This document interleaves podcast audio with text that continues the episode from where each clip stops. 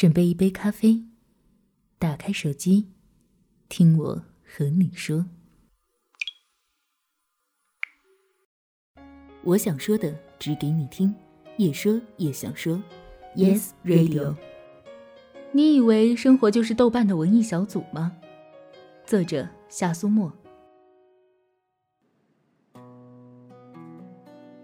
在有迹可循的有限生活里，好奇固执如我。读过很多虚构的故事，听过很多真实的人生，经历过一些挫折，明白了一些道理，也因此遇到了很多人。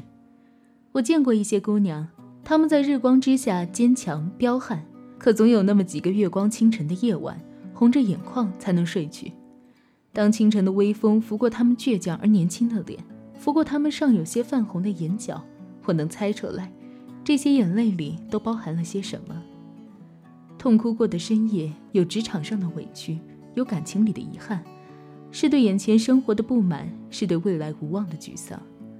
不是他们脆弱，而是面临象牙塔内外的际遇，学会独立行走的过程，总是掺杂着眼泪的。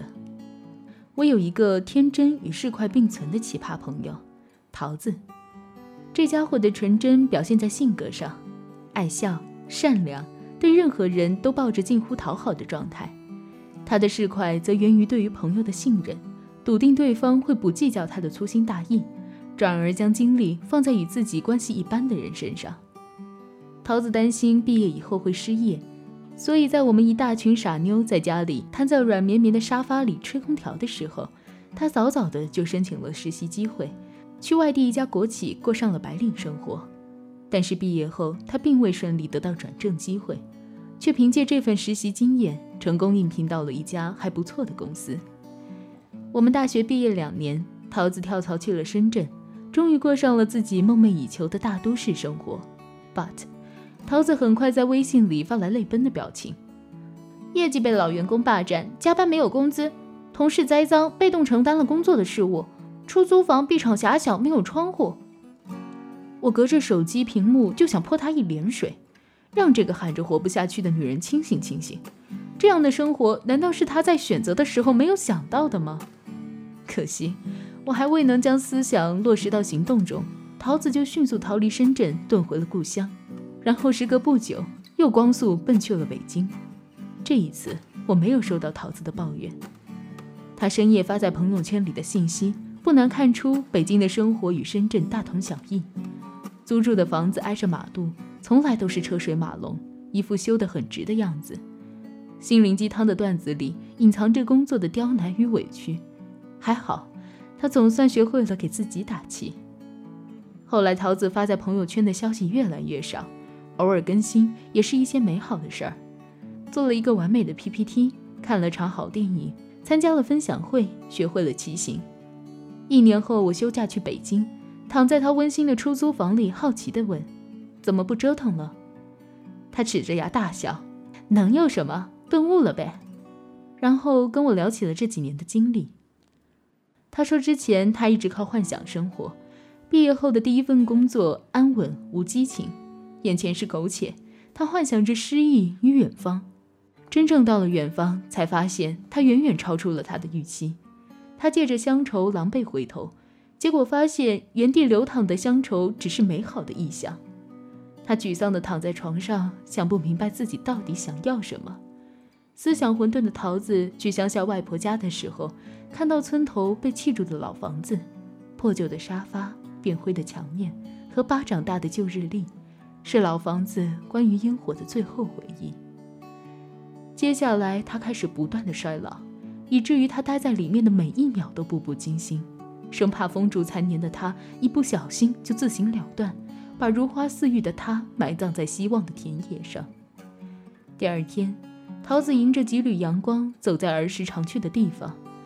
石头山前，小河流淌，村里的每条路都没有丝毫变数的平凡画面，无法用言语定义或好或坏，让人觉得特别没劲儿。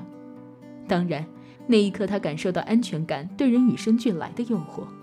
从小到大，我们总是习惯在自己熟悉的环境里沾沾自喜。精心打造迷宫，却困住了自己。待在家的那些天，桃子再没心情欣赏那些让人打不破的宁静。她所有情绪都化成一种焦虑，她开始无比渴求做一些改变，无论它是好是坏。于是桃子再次出发，这一次她选了北京。初来乍到，在深圳的一切几乎都在桃子里的生活重演。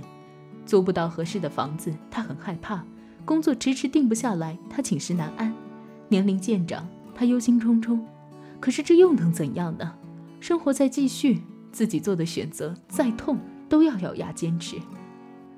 桃子居住在这条马路上，常常有一群不甘寂寞的骑行人，他们踩着自行车，身材或瘦弱或臃肿，带着全副武装，全力以赴地冲向远方。桃子特别喜欢晚上见到他们，那时他们的车子上会亮起小小的红色灯光，一群人的间距和节奏配合恰当，一闪一闪。璀璨亮眼如繁星，桃子羡慕这样自由和健康的欢快，所以他在同城骑行活动里报了名，把所有的业余时间都投入其中。骑单车上路便逐渐成为他生活里一项稀松平常的消遣。我说：“真惨。”然后我们靠在沙发上扯起了一包薯片。桃子吃着薯片，跟我讲他们曾经遇到过的危情和故事，多数都很有趣。他身边这些骑行伙伴囊括了各种职业，有单车环游了全国之后安分工作的程序员，有因女友建议而开始骑行的孱弱的销售员。运动不仅强健了体魄，也改变了心智。这种心智的增长，并非越来越宽容广博，恰恰是越来越挑剔，开始知道什么是自己喜欢的、想要的、重要的，并将之与其他做区别。而后专注其中，选择了职业，能忍受它的枯燥和重复；选择了喜欢的人，能包容他的小固执和坏情绪。这过程有你很清楚的疼痛磨砺，但是如果不这么做，你也不会把它真实的融进自己的身体，变成生命的一部分。我听着这些故事，心底不由自主的也开始向往这样挥汗如雨的尝试。桃子似乎看了出来。她看了看窗外暗下来的天色之后，对我说：“不用遗憾，明天肯定是晴天，我带你去骑行。”我说：“好啊，我要骑车去大理，仅限梦里。”桃子一脸崇拜，随即假装出要吐的鄙视状，然后我们笑起来。我想，我终于读懂了他 QQ 上那条万年不变的签名档。你以为生活就是豆瓣的文艺小组吗？当然不是。豆瓣文艺小组里的生活，以无遮无拦的情怀就能包罗人生万象。现实生活不仅有批量的殊荣与正义，还有无数荆棘挡道。在需要自己埋头播种的季节，见了一场海市蜃楼，就误以为自己收获了秋天，是最大的作死。生活不是豆瓣的文艺小组，也没有使用说明。每一秒突发的意外都会将你推向未知，你妄想掌控一切，绝不可能。未知路上的每一道路障，每一条岔道，都无法假借他人之手，都需要我们自己一步一步探索，一个一个抉择。你无力抗争，又无法停止行走，这才是生活的本质。当然，不想要批量的幸福感没关系，做一份自己喜欢且向往的事情，才是每个年龄最大的幸福。只要你高兴。晚安。